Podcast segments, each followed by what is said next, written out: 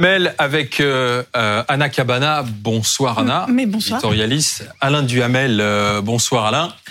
Ah, hop, petite évacuation du plateau. Je vous en prie, le temps de laisser euh, Alain et Anna discuter. Euh, Alain Duhamel, la question elle est toute simple. Est-ce que le gouvernement peut échapper au 49-3 Écoutez, je pense que euh, recourir au 49.3, ce serait un double échec. D'abord, euh, évidemment, pour Elisabeth Borne, ce serait un camouflet, puisqu'elle a cessé de dire qu'elle voulait tout faire pour l'éviter. Donc, ce serait un camouflet. Et ensuite, d'un point de vue démocratique, ce serait parfaitement constitutionnel. Ça n'est pas la question, mais euh, adopter une réforme aussi importante, aussi symbolique, ayant des conséquences aussi directes sur la vie des gens, euh, sans qu'il y ait au moins une fois un vote positif de l'Assemblée nationale, eh ben ça pose des problèmes. Et euh, on voit très bien d'ailleurs ce que seraient les conséquences. Il y aurait une hystérisation des débats à l'Assemblée nationale Comme s'il y durable. avait besoin, voilà. Voilà, comme s'il y en avait besoin. Et euh, il y aurait évidemment une radicalisation d'une partie euh, du mouvement syndical et de poursuites, de grèves, de blocages, etc. Donc ça serait très mauvais. Donc je pense que ça vaut la peine de prendre le risque d'aller au vote normal, d'autant plus que je crois que c'est jouable. Alors, il faut quand même se souvenir d'une chose, et je vais faire un petit peu euh, de psychologie politique, euh, cher Alain Duhamel, pas. parce que je sais que vous aimez ça. Euh, Emmanuel Macron, euh, parmi les, les grandes, les grandes épreuves fondatrices de son, bah, de, de son existence politique, il y a le moment où lui est ministre de l'économie, n'est-ce pas, sous euh, Manuel Valls, Premier ministre, et il veut faire passer euh, la loi Macron 2 sur la, la croissance et l'activité. On est en janvier 2015, et c'est Manuel Valls qui, qui tord le bras de son ministre de l'économie en lui imposant un 49.3, alors même qu'Emmanuel Macron euh, dit ça passe, ça passe ric-rac, mais ça passe. Il avait euh, travaillé au corps euh, chaque député, chaque amendement, chaque article, et il pensait que sa loi allait passer et qu'il avait, il avait besoin, lui, Emmanuel Macron, de la légitimité parlementaire. Donc- et donc, c'est un, donc Emmanuel Macron est un traumatisé du 49-3, et donc il y a une ironie au fond de l'histoire politique dans la situation d'aujourd'hui, parce qu'aujourd'hui, qui joue le rôle de Macron 2015 Eh ben, c'est Elisabeth Borne.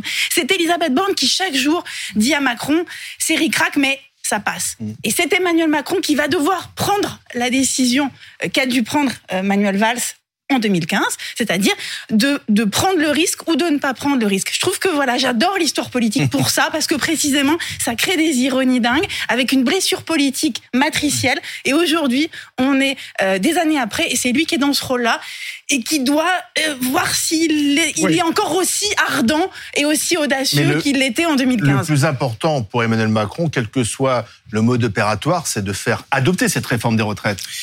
Bah, évidemment, c'est son objectif. Mais euh, si elle est adoptée par un vote positif de l'Assemblée nationale, je dirais pas que c'est idéal, mais un- c'est un succès politique. Il aura atteint son objectif.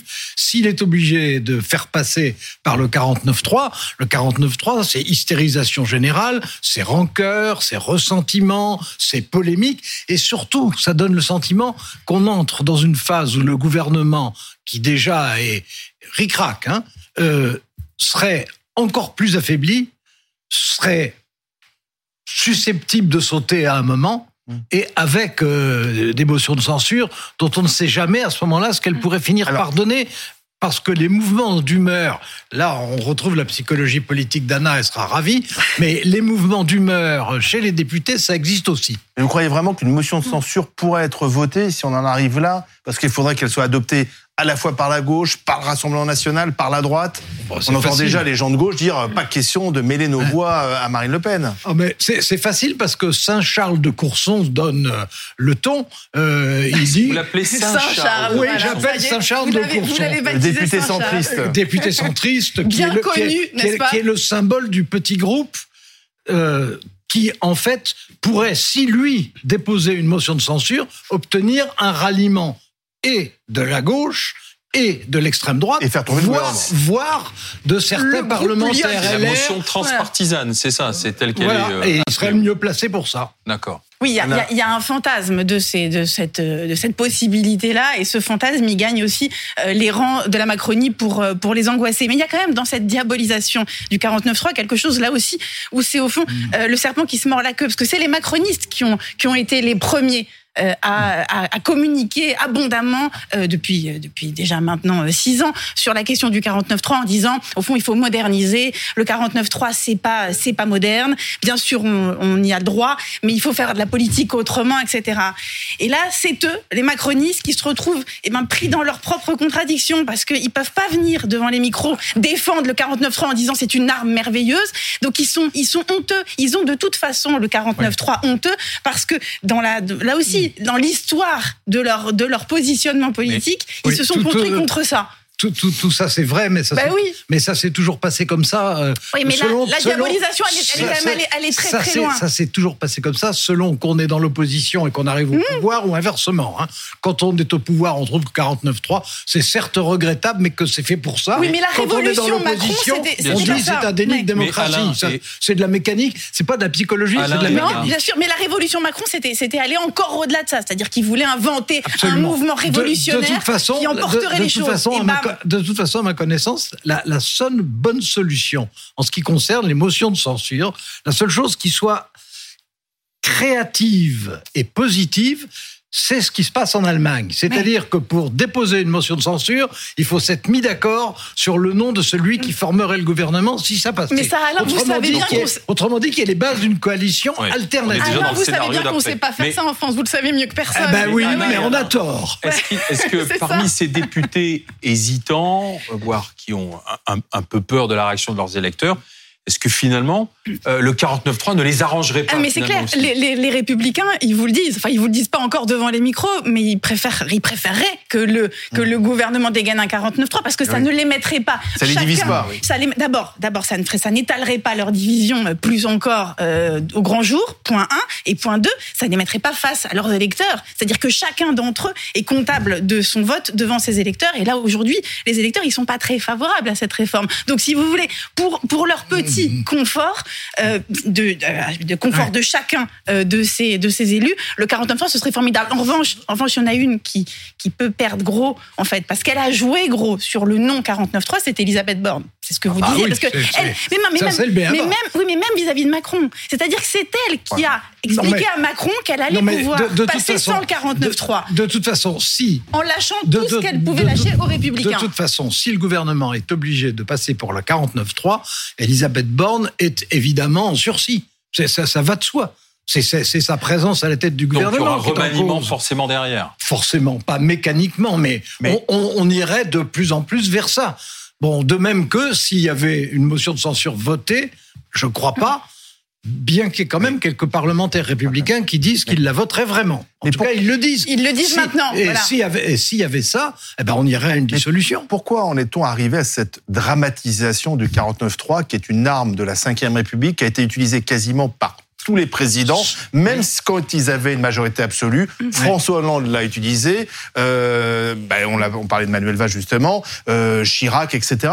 Pourquoi tout d'un coup ça devient dramatique d'utiliser cette arme constitutionnelle Mais alors, d'abord. Inventé par le général de Gaulle et Michel. Debré. Ah bah oui, ça, plutôt, oui. Euh, Inventé en réalité par les anciens caciques de la 4ème République, tous les présidents du Conseil exaspérés de ne pas pouvoir gouverner et qui ont supplié qu'il y ait ça dans la Constitution.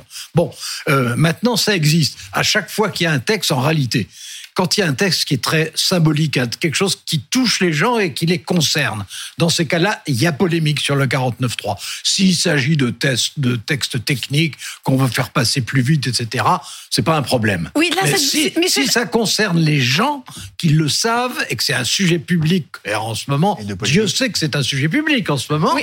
et ben à ce moment-là, évidemment, il y a une polémique. Oui, mais là, vous avez vu que la polémique s'emparait même des sujets techniques. C'est-à-dire que le 49.3 est devenu une arme euh, difficile à utiliser, même techniquement. C'est-à-dire que c'est l'évolution euh, de, Ouais. euh, de la politique d'aujourd'hui. Si, il y a- il y, a- il y a- il y a- il y a plus de colère, plus de dramaturgie là-dessus. Voilà. La- fureur- co- La fureur se cristallise il y a là-dessus. plus de Oui. colère parce que les Français ne se sont toujours pas, ne sont toujours pas convalescents du Covid. C'est pour ça qu'il y a d'abord plus de colère. C'est parce Et- que les Français ont été traumatisés Et pendant des deux conditions peut-être de la réélection d'Emmanuel Macron aussi. Et, et les conditions de la réélection et la poussée d'inflation et l'Ukraine. Je veux dire, on est dans une une période ultra anxieuse. Bah, vous donnez raison à ceux qui disaient c'était pas le moment de faire cette réforme.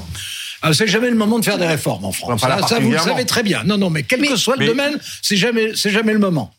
Il y a aussi euh, Elisabeth Mais cela Borne. dit, je, je répète, parce qu'il faut le faire à chaque fois, que je ne suis pas favorable à cette réforme-là. que Je suis Vous préfériez la précédente. Mais pas celle-là. Mais Elisabeth Borne, elle était quand même une des premières avocates contre le enfin, l'anti 49.3. C'est-à-dire depuis très longtemps, Elisabeth Borne, elle, Hmm. elle, elle a un discours sur 49.3 qui, qui, qui montre une vraie Oui, hostilité. mais enfin, ça compte donc- que quand elle est oui, Premier ministre. Mais bien sûr, non, on oui, fiche. non, mais ça, on est bien d'accord. Mais ça veut dire qu'arrivant euh, à Matignon, eh ben, elle, elle est aussi porteuse, au fond, d'une dramaturgie particulière associée au 49.3. Et c'est quand même, elle a fait tous les deals qu'elle a passés avec les Républicains. Alain, elle les a passés. Enfin, ce que- la façon dont elle en a parlé euh, à l'Élysée et à Emmanuel Macron, c'était précisément pour éviter le 49.3 Bah, depuis le début. Non, mais depuis Non, mais le début, évidemment. elle a une seule obsession, Elisabeth Borne, c'est d'éviter le 49.3. Et quand on Non, lui a dit, non, non, elle a une autre obsession, c'est de faire passer son texte. non, certes oui. Bah oui, certes oui, mais bah oui. de le faire passer Elle en évitant, non, mais Ah bah, en évitant le 49.3 coûte que coûte. Et c'est comme ça qu'elle a expliqué à Emmanuel Macron qu'elle allait lâcher les 60, enfin, des 65 à 64 ans très très tôt, qu'elle allait euh, lâcher, enfin, dealer avec, Bah oui, avec, oui, mais avec, avec Ciotti et Marlex, alors que lui trouvait qu'elle allait peut-être se demander Un peu vite. un peu vite et peut-être Un un, peu peu, loin. loin. Eh ben oui, Donc ben un oui. peu vite, un peu loin. Et tout ça, elle l'a fait pour le 49.3. Et là maintenant, eh ben, elle se retrouve au fond Mais- taxée potentiellement de naïveté. C'est ça le sujet. Est-ce qu'elle est, Non, le sujet c'est Eh ben, si, le sujet c'est le sujet c'est est-ce qu'elle est obligée d'y recourir malgré elle Oui. et elle a perdu ou Eh ben bien voilà. est-ce qu'elle peut l'éviter et elle a gagné elle- Voilà, En mais tout cas, justement- sur en tout point-là. cas, elle a pas Justement, dans les hypothèses, je ne ai pas entendu simplement émettre l'hypothèse que l'Assemblée rejette tout bonnement le texte et qu'elle dise non au dernier final. Vous voyez, le coup, le coup théâtre des parlementaires, on compte ses voix, c'est les, les comptes d'apothicaire et puis boum, ça passe pas. C'est imaginable. Ça signifie C'est déjà arrivé? Euh, non. De toute façon, il y a une seule motion de censure. Donc dans- Emmanuel Macron ne prendra pas le risque. dans l'histoire, il y a une seule motion de censure qui soit passée, c'est en 1962, etc., Oui. etc. Euh, le- Mais simplement que la vous voyez que l'Assemblée, au dernier moment, les députés Non, disent mais- bah non, bah, ils ont- l'Assemblée se retourne, ils, tout ils- simplement. ils ont le droit, Voilà. c'est possible. Ça signifie que c'est probablement la fin du gouvernement Borne. Ça signifie qu'on entre dans une période de turbulence. euh, de grande turbulence politique, de grande instabilité politique, avec peut-être à ce moment-là une dissolution. Et s'il y a une dissolution, une assemblée encore beaucoup plus ingouvernable qu'aujourd'hui, avec un rassemblement national fortifié, plus fort, ouais. avec une NUPES divisée, avec une euh, euh, renaissance, les macronistes rétrécis. Et on sait pas ce qu'il reste, en- les Je veux Républicains. dire, je veux dire Ouais. on- là, on ferait de la quatrième République. Ouais. hein. Oui, et vous avez oublié les républicains dans votre panorama. Qu'est-ce Mais qui oui, mais des lesquels républicains Eh ben Mais voilà. lesquels Eh ben précisément. façon, maintenant, il y a des Mais républicains quand même, partout. un, un mot quand même, parce que Bruno Le Maire disait quand même une chose assez juste. C'est assez incompréhensible de voir un Sénat de droite voter pour la réforme et des députés de droite s'interroger sur savoir s'il faut Oui. la voter ou non. Donc, euh, enfin, Bah, c'est parce que c'est c'est parce que au Sénat ils ils ont fait et ils font et ils feront ce qu'ils ont toujours dit. C'était leur projet. Projet Mac- le projet Macron-Borne, c'est c'est d'abord le projet du Sénat. hein. C'est à ça que ça ressemble Ça le veut plus. dire quoi C'est le projet du Sénat? Bah, c'est le, le projet que Chaque au année. Sénat chaque année on votait par amendement au moment du budget. Mais Donc, je- donc euh, à ce moment-là, bah, évidemment, c'est parfaitement logique de la part des Sénat, en fait. sénateurs. Ceux, euh, disons, les pradiers, pour simplifier les choses, ceux qui, en revanche, sont tentés de, de voter contre Ouais. la loi, voire pour une motion de censure, eh ben ceux-là, disons que on, on- on dit ils sont plus sociaux que les autres. Ils sont pas plus sociaux que les autres, ils sont moins disciplinés et ils ont changé d'avis en moins de six mois. Ils font de la politique. Mais le Sénat, quand même, est sorti de cette, de cette séquence des dix jours de débat euh, un, petit peu secoué. C'est-à-dire que, bien sûr, Oui, ils ont... mais rehaussé. Non, et oui, les deux, Alain. Ça peut. Il y, a- il y a double lecture parce qu'en fait, en effet, donc ça a été voté à 23h40 samedi. Bah, oui. Gérard Larcher a tenu son histoire, très bien. Mais, mais dans le même temps, ils ont eu une gauche sénatoriale telle qu'ils ne l'avaient jamais vue. Et en fait, ça. Oui. les a, ça les a. Si vous discutez avec les uns et les autres, vous verrez, ils sont tous traumatisés par cette gauche sénatoriale mélanchonisée, hein, comme ils disent maintenant. C'est-à-dire qu'ils ont vu de l'obstruction, ça n'existait pas au Sénat. Mais non, mais surtout, non, mais surtout- de, de- surtout- de- de ce genre et avec cette Non, mais ampleur, surtout- Alain. Vous savez surtout- bien que surtout-. Patrick Non, mais Caner. Ben oui. Voilà, c'est C'est le- ça. c'est Patrick Caner qui est le président du groupe Oh, socialiste, là. qui avait dit que, bien entendu, ils défendraient leurs idées, mais qu'ils joueraient le jeu et qu'il Mais n'y ils aurait l'ont pas d'obstruction et qui n'a pas tenu parole. C'est ça aussi Mais la il n'a pas pu tenir ses troupes aussi. Non, il n'a pas tenu parole. Il n'a pas tenu mais- parole. mais Voilà. Parce que c'était pas, c'était pas tenable par rapport à et à, à- à Oui. ses électeurs et à mais ses troupes mais en quand interne. les troupes ne suivent pas, c'est le chef qui est en Mais cause. finalement, c'est vrai pour Patrick Caner, comme c'est vrai pour Eric, Éric Ciotti.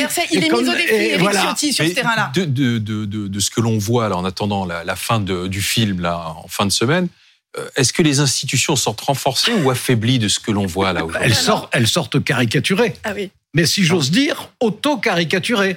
C'est le fonctionnement qui est choisi en ce moment par ceux qui sèment la tempête tous les jours à l'Assemblée nationale, par ceux qui jouent un jeu opposé à ce qu'ils avaient annoncé au Sénat, par un gouvernement et un président qui ne sont pas sur la même longueur d'onde sur ce qui est la priorité, 49-3 ou vote normal, etc.